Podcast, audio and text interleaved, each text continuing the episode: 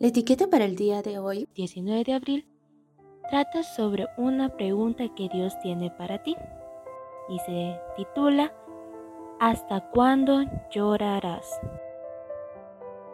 Dijo Jehová a Samuel, ¿hasta cuándo llorarás a Saúl? Habiéndolo yo desechado para que no reines sobre Israel. Llena tu cuerno de aceite y ven, te enviaré a Isaí de Belén, porque de sus hijos me he provisto de rey. Primera de Samuel 16.1 Recuerdo vividamente la imagen colorida del paisaje hermoso que se extendía ante los ojos de Adasa en un libro de historia para niños. Ella, sentada solita, lloraba en los escalones de su casa. No podía ver el azul del cielo, el verde de la hierba y el amarillo de las flores. Por alguna razón, esa frase quedó grabada para siempre en mi memoria.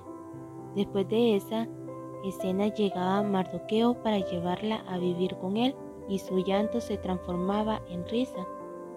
Al leer esta pregunta que Dios le hizo a Samuel, recuerdo esa imagen y pienso que a Samuel se le estaba nublando un poco la vista ante todo lo maravilloso que habría de venir.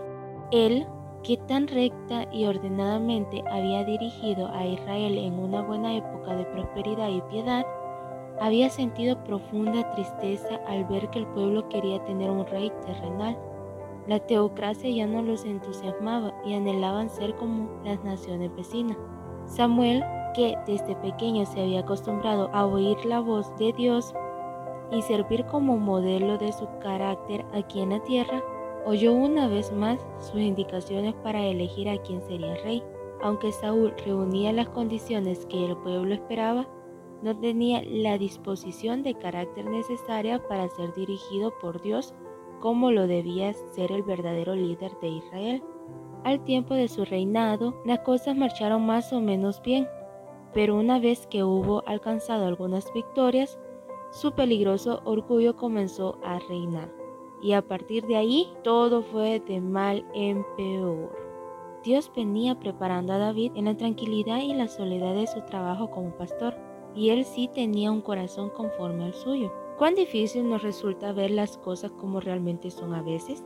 ¿Cuánto nos encariñamos con algunos planes o ideas que parecían muy buenos y que al final demostraron no serlo?